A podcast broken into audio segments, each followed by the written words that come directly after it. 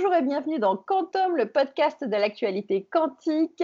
Et euh, c'est bientôt le dernier, non, en fait, c'est le dernier avant les congés d'été. Ah, bonjour Olivier. Bonjour, bonjour. Alors, tu es prêt? Euh, Ça a l'air de se calmer un petit peu. Hein. On, démarre, on démarre euh, tranquillement. On va essayer de tenir une demi-heure. Non, je suis sûre que malgré ça, tu vas quand même réussir à me faire 30 minutes. Donc l'actualité quantique, euh, c'est parti. Et, euh, et, on a de la matière quand même un peu. Alors, on... Non, ça, je vais le garder pour plus tard. Tu voulais qu'on démarre par ça, mais moi, je vais le garder par la, la fin. C'est le changement du gouvernement, parce qu'il faut garder tu veux, tu veux. les bonnes blagues pour la fin. Alors, quelques mots. Euh, on va faire l'actualité, comme d'habitude, des événements. Et euh, cette semaine, on a encore eu un webinar du Lab Quantique. Hein. Ils sont toujours très, très actifs. Ils sont au taquet. Euh, il y en avait un donc le 30 juin dernier. Et il y avait entre autres le CEO de Quantum Machine euh, qui était là, Itamar Sivan. Est-ce que tu peux nous raconter euh, qu'est-ce qu'il fait ce monsieur et qu'est-ce que fait sa start-up? En fait, si tu te rappelles bien, on en avait parlé la dernière fois. Oh. On avait parlé, ben oui, on en avait parlé, mais pas de manière complète. C'est-à-dire qu'on avait évoqué le langage QA, je crois, qu'ils ont lancé, qui était un langage de programmation censé simplifier la programmation quantique, notamment permettant de programmer tout type d'ordinateur quantique. Et il se trouve que j'ai échangé avec euh, quelqu'un qui bosse chez eux, euh, qui s'appelle Ramon Zmuk et qui est basé à Bordeaux. Et c'est une boîte israélienne. Et, le gars vient d'une start-up quantique française qui s'appelle Mucans. Donc le monde est petit, donc j'ai pu discuter avec lui et j'ai enfin pu comprendre ce que faisait cette boîte parce que cette boîte, elle a une communication qui fait partie de la catégorie de la start-up qui m'énerve, c'est-à-dire qui communique avec un pipeau pas possible en disant oui, en fait, on est là pour simplifier la, euh, le pilotage des qubits et, avec un langage, avec un processeur, mais ils, ne disent pas ce que fait leur processeur, ils disent pas où il est, euh, à quelle température il fonctionne, et ça, ça m'agace profondément. Donc euh, j'ai réussi enfin à savoir ce qu'il en était. Ils ont développé en fait un système de pilotage de qubits, au départ visiblement qui a été fait pour des qubits supraconducteurs, qui est un boîtier, qui est extérieur à l'enceinte du cryostat d'ordinateur, et qui envoie les micro-ondes et qui reçoit les micro-ondes permettant de piloter les qubits. Sauf qu'il raconte que ça permet de piloter aussi des ions piégés, euh, des atomes froids, sachant que les ions piégés des atomes froids, ça se pilote avec des lasers, entre autres, et aussi avec des micro-ondes. Donc, bref, ils ont prévu un truc qui permet de tout piloter, qui se programme avec un langage à eux, et la tête aux pieds. Mais par contre, ça ne marche pas dans le frigo, et ça, ça me gêne un peu. Parce que d'un point de vue thermodynamique, c'est peut-être pas ce qui est le plus optimum, et notamment au niveau des câbles. Donc voilà, euh, euh, donc, le, ce qui était rigolo, si tu veux, dans cette intervention, c'est que le CEO, il, faisait une intervention qui est assez typique euh, dans les conférences sur le quantique, c'est qu'il euh, racontait pourquoi c'est important d'avoir un ordinateur fiable, programmable, etc. Mais en fait, il a parlé pendant une bonne demi-heure, mais il n'a pas expliqué ce qu'il faisait vraiment. Quoi. Je trouve ça extraordinaire d'un point de vue de la com. C'est baratiner pendant une demi-heure sans dire ce que tu fais vraiment. Quoi. Eh oui, mais il y en a qui sont très, très forts là-dessus. Il y en a qui arrivent à lever des fonds comme ça, donc euh, c'est oui, pas, tout à fait, Il y en a qui sont capables de lever plusieurs dizaines de millions d'euros comme ça. Bon. il y avait aussi Michel Mosca de l'Institute for Quantum Computing de l'Université de Waterloo euh, au Canada et le cofondateur euh, d'Evolution Q, j'imagine, ça se prononce comme ça, spécialisé dans la cryptographie quantique. Euh, et ensuite, un débat sur le développement des écosystèmes entrepreneuriaux quantiques, toujours avec Maria Pavlovska. Non, avec Maria Pavlovska. Avec Maria Pavlovska, que je ne connaissais ni d'elle ni d'Adam, qui est polonaise. Voilà et qui est directrice de relations internationales de chez Disneya, une société de conseil en innovation et en valorisation de la recherche. Rien que ça. voilà. Et alors, ce qui était très marrant, c'est que la Pologne, c'est pas un pays dont on entend souvent parler. Et euh, bah, c'est l'avantage du Lab Quantique, c'est qu'ils ont des contacts dans tous les pays du monde. Et il faut intervenir comme ça des, des, gens euh, intéressants. Alors, Michel Mosca, que tu as cité juste avant, c'est quand même un type assez connu, euh, qui a créé beaucoup de contenu que j'ai eu l'occasion de compulser sur la cryptographie, et les algorithmes euh, associés. Euh, mais la, discussion qui m'a le plus intéressé, évidemment, c'était plutôt sur la partie écosystème, parce que c'est un sujet chaud en France. Euh, et cette Maria, elle, a, elle a décrit, en fait, pendant son intervention, qui était un débat, en fait, les différentes astuces permettant de développer un écosystème. Alors, en fait, en pratique, c'est pas très sorcier si on regarde sur les papiers. Il faut travailler avec des chercheurs, bah, heureusement, effectivement, vu que toutes les startups en général sont créées par des chercheurs en grande partie, mhm. il faut mettre en relation les différents acteurs de l'écosystème, c'est évident, entre l'amont de la recherche, l'aval de l'entrepreneuriat. faire en sorte qu'ils développent chacun une empathie les uns pour les autres. C'est assez utile, hein, parce que très important l'empathie. Eh oui, dans la vie. Exactement, dans la vie en général, mais en particulier là, pour que les chercheurs comprennent bien ce qui se passe dans le monde entrepreneurial, et aussi pour que les entrepreneurs qui ne sont pas forcément eux-mêmes des chercheurs comprennent la logique de fonctionnement des chercheurs qui font de la recherche fondamentale, de la recherche appliquée, euh, d'autres qui sont des ingénieurs, qui ont une autre vision des choses, qui créent des produits, qui euh, créent des processus de fabrication. Ce n'est pas tout à fait les mêmes métiers. Donc il y a besoin d'empathie entre tous ces métiers-là. Je ne te parle même pas du marketing et de la vente, a encore une autre paire de manches. Et, alors, elle insistait sur un autre sujet dont on a un peu entendu parler pour nos amis start euh, français, mais je pense que c'est lié à la spécialité de sa boîte de conseil, c'est travailler sur la propriété intellectuelle. Parce qu'évidemment, quand tu lances une start-up dans les technologies quantiques, comme dans n'importe quel domaine, euh, dans le numérique, il vaut mieux euh, se protéger. Quoi. Donc, il vaut mieux déposer des brevets ou au contraire avoir, avoir la capacité de protéger ses inventions par ce qu'on appelle le secret industriel, c'est-à-dire faire en sorte que si on livre quelque chose, euh, un concurrent ne puisse pas le démonter pour reproduire son fonctionnement. Donc, par exemple, si tu livres un semi-conducteur qui est fabriqué avec une sauce magique, un processus que tu ne peux pas identifier en démontant, le, en, coupant en rondelles le composant, mhm. tu, as un secret industriel. c'est des méthodes à connaître. Hein. Euh, et alors, je ne savais pas, il y avait déjà, il y a déjà trois instituts de recherche en techno quantique euh, en Pologne et comme c'est un petit pays, mais je pense que les gros n'y échappent pas non plus, ils ont décidé de monter des partenariats avec d'autres pays. Et ils sont partenaires avec deux pays, qui sont l'Allemagne euh, et l'Autriche, qui, euh, bah, dans le périmètre de la Pologne, sont des, pays relativement logiques. Hein. C'est deux pays mhm. où il y a beaucoup de recherche. Hein. On sait que les Autrichiens sont très bons dans les, dans les, ions piégés, par exemple, et en, en QKD, enfin en cryptographie quantique. Les Allemands euh, sont investis un peu comme la France dans à peu près tous les domaines. Donc voilà, ils ont développé un partenariat. il y avait une Anglaise aussi qui était dans le débat, Jane Garrett. Ouais, Jane Garrett, alors qui elle s'occupe des relations entreprises du un truc qui s'appelle QTech, euh, qui veut dire Quantum Technology Enterprise Center. Alors il faut savoir que euh, ce centre, son objectif, c'est de faire le lien entre le monde de la recherche et le monde de l'entrepreneuriat. Chose qu'on a besoin de créer aussi en France euh, dans nos écosystèmes.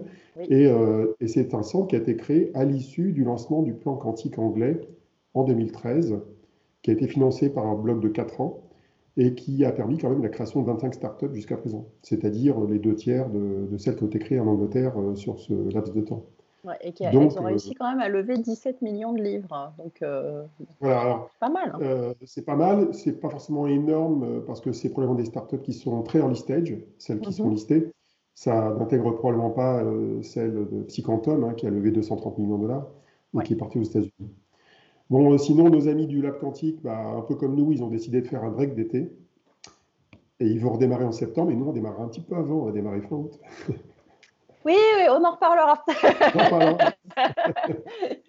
Ça je crois que tout le monde a besoin de vacances euh, pour, pour resetter ses Il faut que tout le monde remette ses, neurones à zéro. Hein. Tu sais, c'est comme dans sinon, euh, sinon, c'est toi qui as fait l'événement. Si cette semaine, tu as animé une table ronde sur la, finance dans le quantique, et réciproquement. Exactement. Donc, euh, c'était à, à l'occasion des FinTech Day de Finance Innovation. il y avait plusieurs tables rondes. Donc, tout ça, c'était un événement en ligne. Et le replay est, est aussi déjà en ligne. Donc, on vous mettra le lien.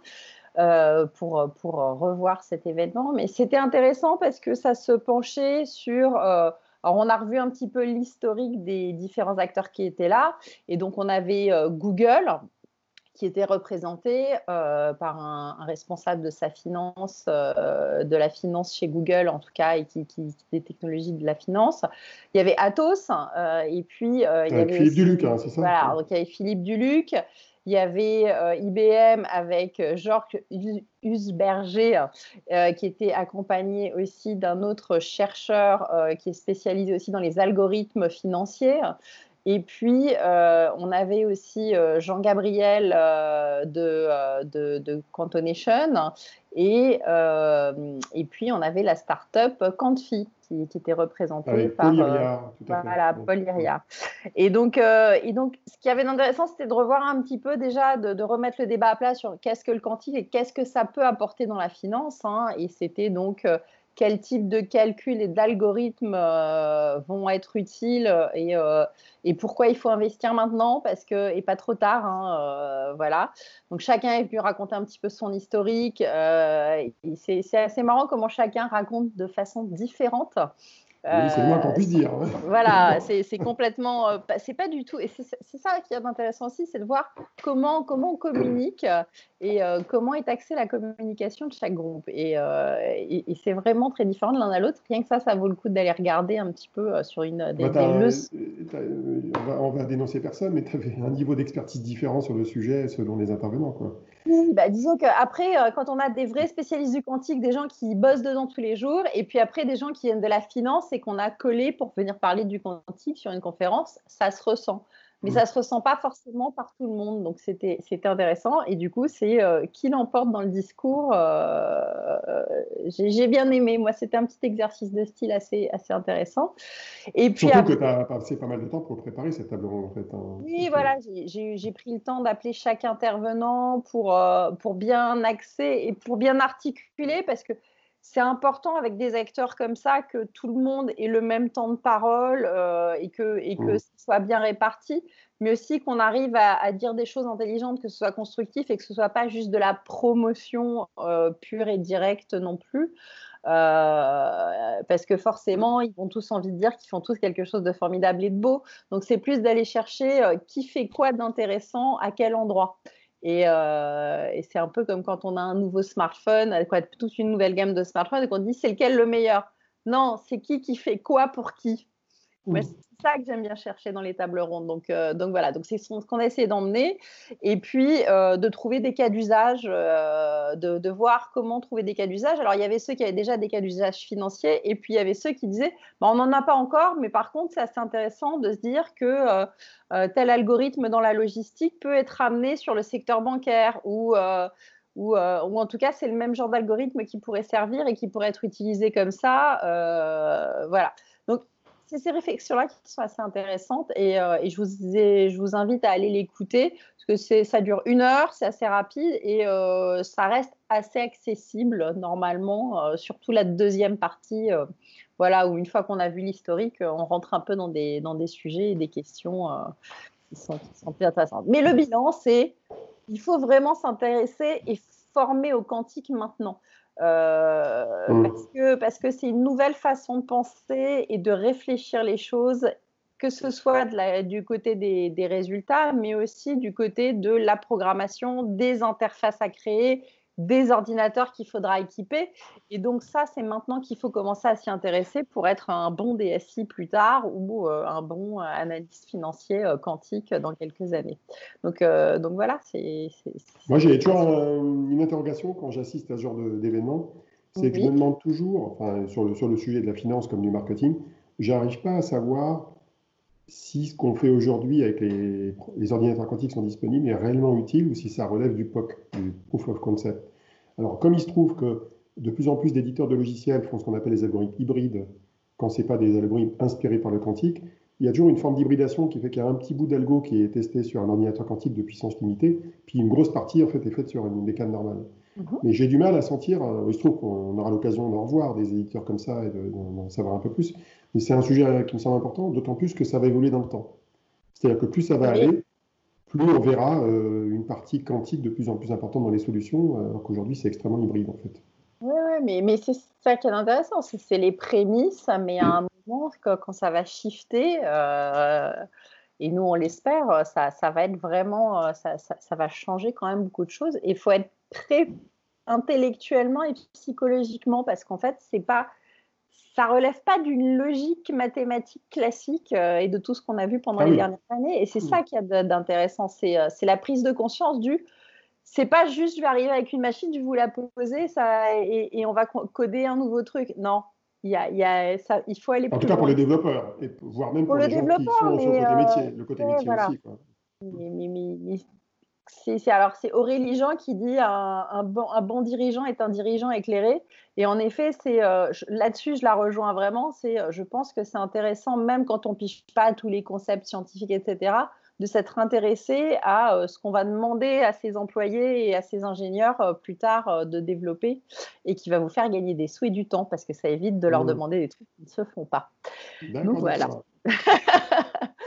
Alors, il, y a, un autre point qu'on peut citer toujours un peu dans la logique des événements, c'est le, dernier entretien qu'on a fait pour Décode Quantum euh, avec Jean-Christophe Goujon de BPI et Christophe Jurzac, hein, de Cantonation. On l'a publié cette semaine, hein, je crois, avec Richard Menveux. depuis, depuis la semaine, ouais, le milieu. C'est notre septième, c'est notre septième. Hein. Voilà, Sachant que je crois, on en a quoi, combien en boîte là déjà? Trois, je crois. On en a encore, on en a encore deux, non, deux, deux avant les vacances. Non, non, on a, on a nos amis de Pascal, la société. On a Alain Aspect. Et on a Philippe Duluc euh, et Cyril Alouche de Atos. Donc on en a trois en boîte en fait. Oui, c'est vrai. Donc euh, vous on va diffuser euh, sur le quantique. même si vous écoutez, vous en aurez un de moi avec celui-ci parce qu'on se met en pause, vous allez en avoir tout l'été quand même. On va voir, on va en diffuser peut-être quelques-uns d'ici d'ici mi-juillet, puis on reprendra à partir du 15 août quoi, avec Richard. Ouais, bon. En tout cas, c'est intéressant parce que pour la première fois, on, débat pendant une bonne heure des questions d'investissement. Ouais, Cette émission est très intéressante euh, sur ce sujet-là. Celle-là est très spécifique parce que c'est quand même un monde un peu particulier, la start-up du quantique. Pour hein. ceux qui sont dans l'investissement, qui veulent mieux comprendre pourquoi la BPI va aussi là-dessus et tout l'historique qu'il y a, euh, je trouve que c'est très intéressant. Voilà, on est beaucoup moins scientifique que d'habitude, on est beaucoup plus euh, sur. Euh, sur euh, Puis c'est deux personnages hein, aussi, donc c'est intéressant. Ah oui, oui, oui, oui. ah, mais ce qui est rigolo, c'est que Jean-Christophe, ça fait partie, je crois, des premières personnes que j'ai dû rencontrer quand j'ai commencé à m'intéresser avec toi du, sur le quantique. J'avais dû le rencontrer en avril, juste au moment où on avait vu Alain Aspect pour la première fois. Et Christophe, je l'ai vu un peu plus tard, je crois le mois d'octobre 2018. Et en tout cas, euh, ce sont deux personnages qui jouent un rôle très important, parce que finalement, c'est un peu les deux chevilles ouvrières de l'écosystème entrepreneurial français, l'un public, l'autre privé, on va dire. Hein. Euh, et, heureusement qu'ils sont là, les deux, les deux amis, là, parce que ça, ils jouent un rôle vraiment critique. ils, sont, ils sont efficaces et, euh, et, ils sont pointus sur le sujet.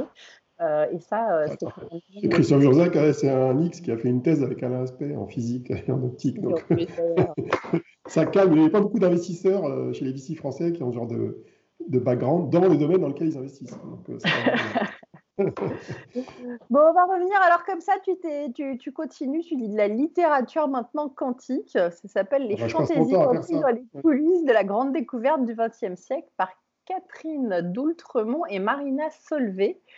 Ça fait 464 pages et ça a été édité en 2020. Euh... ça c'est sorti au mois de juin, hein, c'est un bouquin qui est sorti au mois de juin. Et donc ça raconte les dessous de la fameuse conférence de Solvay de 1927. Alors raconte-nous un peu cette fameuse conférence. On, nous, on connaît par cœur la photo euh, où il y a, il y a euh, un nombre de, QI, de QI euh, réunis ensemble qui est impressionnant. J'essaierai de vous faire une petite incrustation où on met la photo de, de Solvay. Vas-y, raconte-nous cet événement. Alors déjà, on ne dit pas la conférence de Solvay, parce que la conférence n'avait pas lieu dans un bled qui s'appelle Solvay. Exact. elle avait lieu à Bruxelles, en Belgique, et euh, elle était organisée par la famille Solvay, en fait, qui était la famille d'un entrepreneur euh, qui avait créé au 19e siècle une entreprise de chimie qui produisait de l'ammoniac, si je ne m'abuse, j'ai oublié le, ce qu'il faisait exactement d'ailleurs, et euh, c'est une boîte de chimie. Et euh, euh, c'est Ernest Solvay qui avait eu l'idée de créer les conférences Solvay au début du XXe siècle. La première avait lieu en 2011, déjà avec Einstein et avec euh, les, scientifiques, et Planck, je crois, les scientifiques de l'époque. Et, en fait, celle de 1927, c'était la cinquième. Et un peu comme les... En fait, Loïc Lemeur, avec les, le web, il n'a rien inventé, en fait. Il ouais, ça avant. Sauf que c'était un peu sélectif. Alors en fait, c'est très rigolo de voir comment ça avait évolué dans le temps. Parce qu'en fait, euh, quand ils ont commencé en, 1911, c'était avant la guerre de 14. Et là, ils avaient réussi à avoir un équilibrage entre les Anglais, les Allemands et les Français, qui étaient les trois superpuissances de l'époque, et des Belges qui avaient envie d'exister. Parce que la conférence était aussi un moyen de faire exister la science belge dans cet univers. Et euh, là-dessus, il y a la guerre de 14.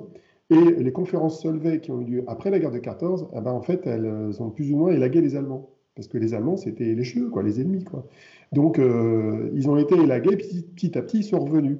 Et 1927, en fait, euh, parmi les anecdotes de, cette édition, euh, c'est l'épisode où les Allemands ont commencé à revenir timidement. Quoi. Mais enfin, ils étaient là. Hein. Il y avait Heisenberg, il y avait Einstein, qui était même allemand, même s'il avait été naturalisé suisse entre-temps. il y avait Schrödinger, qui était allemand ou autrichien, je ne me rappelle plus exactement. Il y avait quand même des Allemands. Quoi. Planck, donc les Allemands étaient revenus. Alors effectivement, c'est une conférence qui est extraordinaire, euh, cette édition-là, parce que d'ailleurs le livre n'en parle pas tant que ça, je trouve. Parce que le livre, en fait, il raconte l'histoire de tous les physiciens de la physique quantique depuis le début.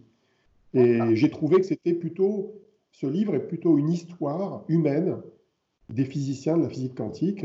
Et euh, c'est une histoire assez touchante parce qu'on découvre les personnages, euh, un petit peu comme le, bouquin qu'avait écrit Étienne Klein sur Ettore Majorana, on retrouve, euh, qui n'était pas la conférence en question, et on retrouve une histoire humaine, on retrouve bah, un truc qu'on ne sait pas aujourd'hui, on a du mal à imaginer, c'est qu'une partie des, participants à cette conférence-là, ils, n'avaient même pas 30 ans. Paul Dirac, Heisenberg, Schrödinger, tous ces gens-là, quand ils ont créé leurs fameuses équations, ils avaient 26 ans, 27 ans, 25 ans. Quoi. Et donc, ils étaient extrêmement jeunes.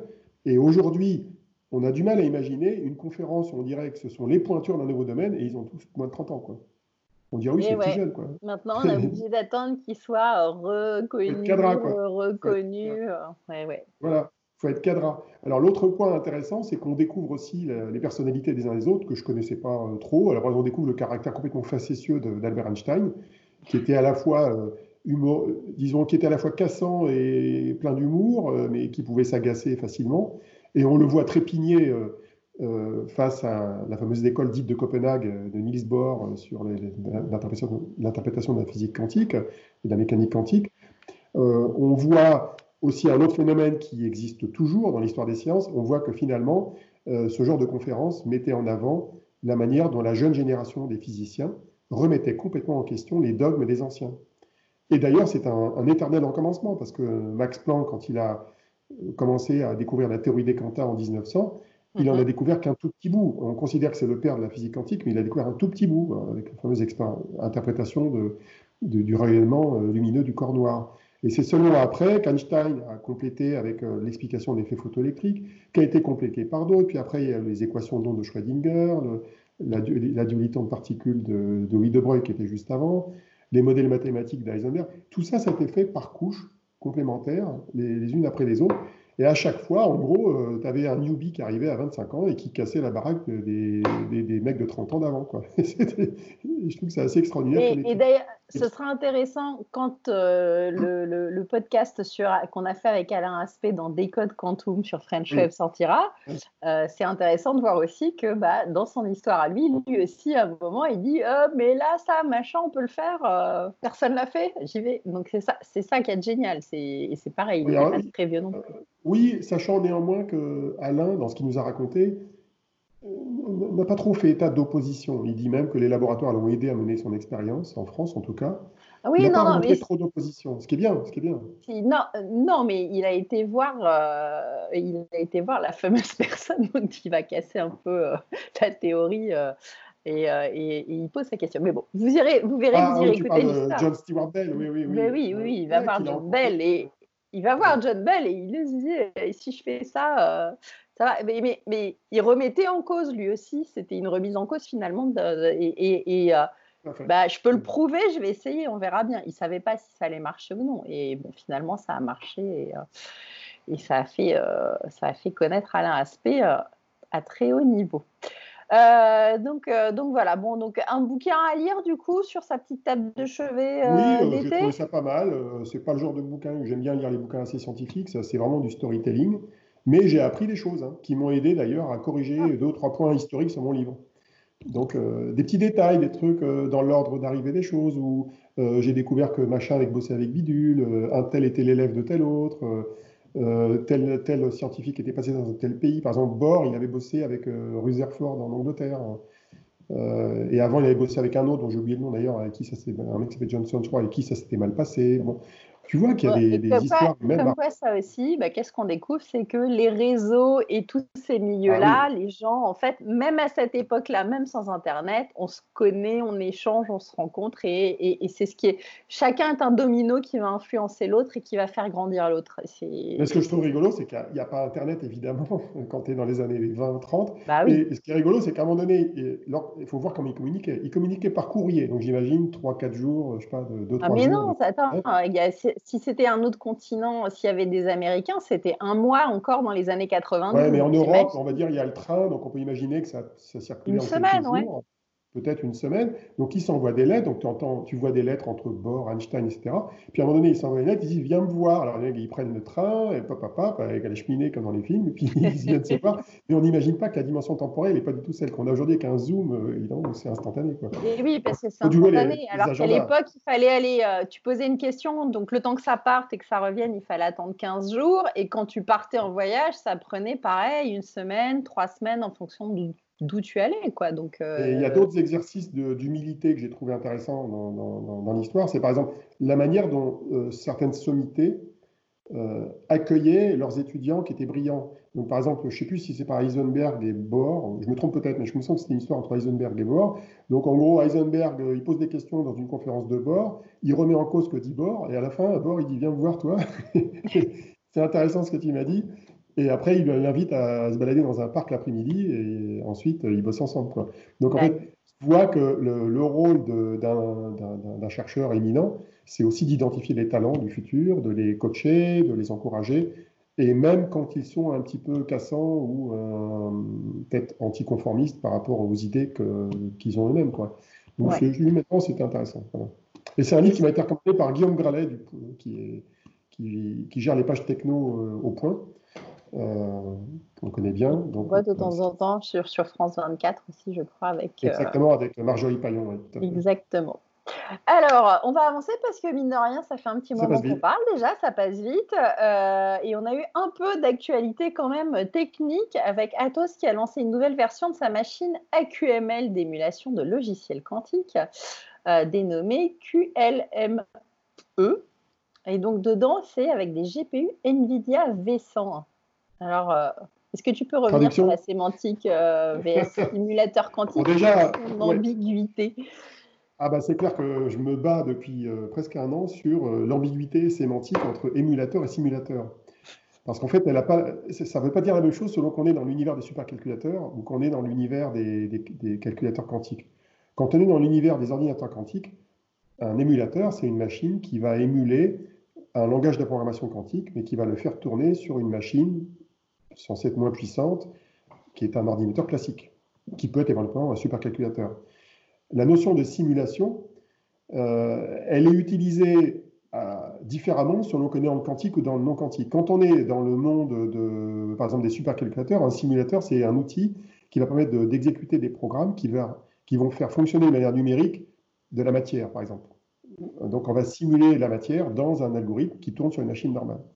Sauf que dans un ordinateur quantique, ce qu'on appelle un simulateur quantique. C'est un ordinateur quantique qui n'utilise pas des portes euh, et la programmation à porte universelle classique, qui utilise la liaison entre des qubits, qui reproduit en fait des, phénomènes de la physique quantique vont, qui vont permettre de créer des modèles de simulation de la, de la physique quantique, par exemple pour simuler l'interaction entre des atomes dans des molécules, simuler du magnétisme, ça sert surtout à ça aujourd'hui, euh, voire simuler des problèmes complexes qu'on arrive à remodéliser à partir de la relation entre des atomes.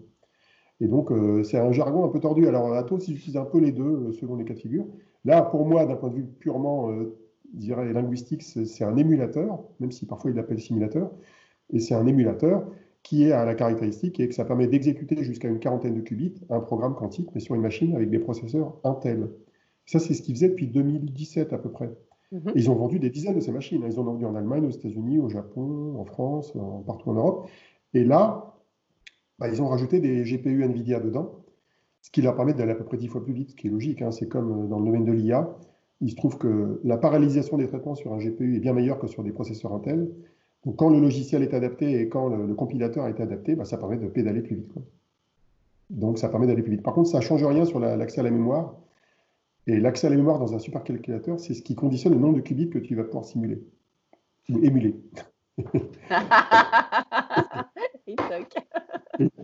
l'arroseur arrosé.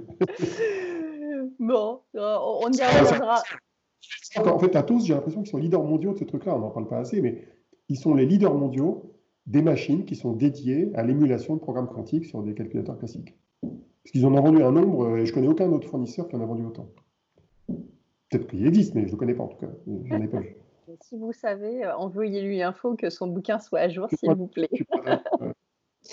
Bon, et alors on va terminer aussi euh, avant, avant notre sujet euh, politique euh, avec en juin ça a été lancé le consortium. Alors on dit quoi Quick, Kik, ah oui, Quick. Comme piloté par Thomas Cocalarco, qui est l'éminence grise du flagship européen et qui est aussi chercheur à l'Institut Julique de Munich. Alors, ouais, du coup, raconte-nous, hein, parce que alors là, pour le coup. c'est assez marrant. En fait, jusqu'à présent, il y avait une sorte de fédération européenne des chercheurs qui était incarnée par le Quantum Flagship, qui est un programme européen dans lequel les Français sont bien impliqués et qui est un programme qui associe essentiellement des chercheurs, mais aussi des entreprises dedans. Mais il se trouve que, aussi bien à l'échelle européenne qu'à l'échelle des pays, jusqu'à présent, à ma connaissance, il n'y avait pas beaucoup d'associations qui représentaient les entreprises. Et donc, le gars qui a lancé le Quantum Flagship européen avec euh, d'autres chercheurs de tous les pays, il a décidé de créer une association. Sauf que lui, il est un chercheur. Donc, c'est quand même un comble de se trouver dans une situation où c'est un chercheur, allemand en l'occurrence, enfin italo, suisso-italo-allemand, euh, qui lance cette initiative de fédération des entreprises c'est marrant, ça m'a semblé marrant. Mais, et alors heureusement, euh, il se trouve que j'ai participé à la, première conférence en ligne euh, de cette association. Et ce que j'ai vu, c'est que les Français étaient assez bien représentés. Il y avait des gens d'Atos, de Thales, euh, de Nucans, même d'Airbus, qui est plutôt un utilisateur de technoquantique qu'un producteur de technoquantique. Et ils veulent analyser la chaîne de la valeur complète, travailler sur des questions de propriété intellectuelle. ils, veulent traiter, ils, veulent traiter, tous les problèmes avec un nombre de commissions absolument dingue. Enfin, tout ça, c'est du lobbying. Hein, D'ailleurs, je me suis posé la question de la, de représentation de cette association en France, parce que je ne vois pas une association européenne représenter les entrepreneurs français en France. Donc, euh, j'imagine qu'il y a un sens à ce qu'il y ait une sorte de. soit une association française qui devienne membre de ce truc-là, comme le Lab Quantique par exemple, euh, soit euh, une, ce qu'on appelle un chapter dans le jargon américain de cette association qui soit qui représente la branche française des entreprises françaises pour pouvoir dialoguer avec le gouvernement. Parce que je pense que dans les cinq ans qui viennent, il y aura matière.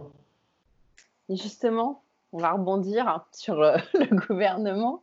Changement de Premier ministre, Monsieur Castex. Alors, est-ce que tu crois que ça va être un peu moins le casse-tête pour nous? Ouais, je sais, elle est facile, je l'ai vu sur Twitter. Euh, est-ce que ça va être plus facile pour nous euh, de faire avancer ce plan quantique? Euh, Est-ce qu'il va enfin y avoir quelque chose qui va pouvoir sortir? On n'a pas encore, là, on est dimanche soir, les nouveaux ministres et les secrétaires d'État. comment est le personnage, d'après toi, par rapport à ces technologies hein? J'en sais rien.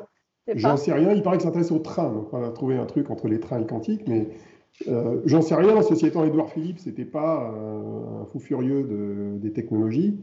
Euh, il avait des membres de son cabinet qui, avaient piloté un petit peu le projet, avec des, gens d'Élysée, des gens de Bercy, et du ministère de la Recherche et aussi des armées. Donc je ne sais pas. Je pense que ce qui est important de comprendre dans la finalisation du plan quantique, c'est qu'aujourd'hui, d'après ce que j'en comprends, c'est que les trois quarts du plan sont gérés par l'administration, en fait. C'est-à-dire que c'est les organismes de recherche nationaux, c'est euh, les directions opérationnelles des ministères concernés qui, travaillent sur le plan, et euh, néanmoins sous la supervision des, membres des cabinets ministériels et de l'exécutif au sens euh, Matignon-Élysée. Alors effectivement, le changement de ministre, les changements de ministre potentiels qu'on découvrira entre lundi et mercredi pourraient déstabiliser ça. J'espère que non. Euh, Croisons les doigts, que ça aille dans le bon sens. Ah, on sait, euh, c'est bien, on est enregistré, ça, comme ça les gens vont nous écouter après, mais les bruits ont l'air de dire qu'il y a des chances que la ministre de la Recherche euh, et d'enseignement supérieur ne perdure pas. Il y a moins de bruit concernant Cédrico à Bercy au numérique et Florence Parly. Fait qu'elle était pressentie pour être Premier ministre, ce qui aurait été marrant et sympa d'avoir une femme Premier ministre pour corriger l'effet Cresson, qui n'avait pas fait long feu en 91. Ça aurait été bien. Hein, ça aurait été bien, mais elle est, elle est, elle est bien à son poste. Euh, donc, euh, Oui, oui, pas, euh, oui, oui bah, il faut trouver quelqu'un qui, qui. Enfin, ceci étant, Castex, il sort de nulle part. Hein. Enfin, je veux dire, personne ne le connaît. Euh, je veux dire, je vais pas vexer il, est il, est réputé efficace et brillant, on va voir. Oui, il n'avait pas une présence politique nationale euh, connue. Euh, on, sait pourquoi il a été choisi, il y a tout un tas de considérations politiques, mais bon, tout ça pour dire qu'une femme aussi peu connue que lui, mais efficace, aurait pu faire l'affaire aussi. Donc, on aurait pu en trouver. Cherchant un peu, on aurait pu en trouver, mais bon. Voilà. Il y a un truc qui m'a fait rigoler, c'est que j'ai vu que dans les pressentis, il y avait NKM qui était pressenti pour revenir au gouvernement.